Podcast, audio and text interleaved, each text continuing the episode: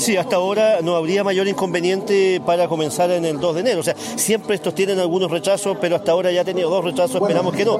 Las compras, por ejemplo, para las carpas del frente ya están listas. Eh, ahora diciembre ya empezamos a pagarlas nosotros. Y se están haciendo los trabajos también para el sector de Bosquemar. Es decir, eh, hay un grupo importante de gente, lo que ocurrió hoy día que eran seis personas, seis personas que tampoco lo interrumpieron, sino esperaron la finalización del consejo para expresar sus inquietudes. Pero nosotros, o sea, como alcalde de la comuna, ya yo he hecho todo lo posible, lo habido y por haber, ¿no? para eh, ubicar a los comerciantes ambulantes, ¿cierto? Entendiendo que ellos después ya no van a ser más ambulantes, sino igual van a ser de una u otra manera establecidos.